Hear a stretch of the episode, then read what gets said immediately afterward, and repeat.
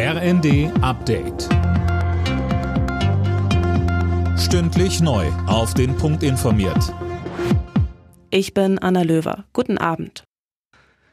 Der Weg für das 9-Euro-Ticket ist frei. Nach dem Bundestag hat nun auch der Bundesrat zugestimmt. Heißt, im Juni, Juli und August kann man den ÖPNV für monatlich 9 Euro nutzen. Die Ampel will damit die Auswirkungen durch die Inflation abfedern und einen Anreiz zum Umstieg auf Bus und Bahn geben. Baden-Württembergs grüner Verkehrsminister Hermann mahnt, dass allein das Ticket dafür nicht reicht, sondern auch die Qualität im ÖPNV passen muss. Es könnte auch ein Eigentor werden. Wenn Leute, die zum ersten Mal mit der Bahn fahren, am Bahnsteig stehen und nicht mitgenommen werden, weil der Zug schon voll ist, oder man in einem Zug so fährt, dass man sagt, so möchte ich nie wieder fahren, dann war es ein Abschreckungsmodell. Der Bundesrat hat außerdem grünes Licht für den Tankrabatt gegeben. Die Energiesteuer auf Kraftstoffe wird damit ebenfalls für drei Monate gesenkt. Beim Benzin um knapp 30 Cent pro Liter, bei Diesel sind es 14 Cent.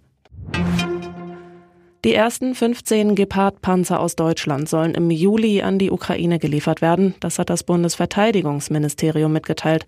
Mehr dazu von Nanjo Kuhlmann. Bereits Ende April hatte die Bundesregierung grünes Licht für die Lieferung der Flugabwehrpanzer gegeben. Sie stammen aus Beständen des Rüstungsunternehmens Kraus Maffei Wegmann.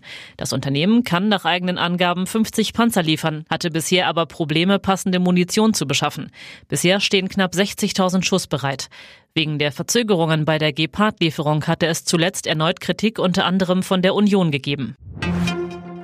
Über die Mitte und den Süden Deutschlands ziehen weiter teils heftige Unwetter hinweg. Erneut hat es in Nordrhein-Westfalen größere Schäden gegeben.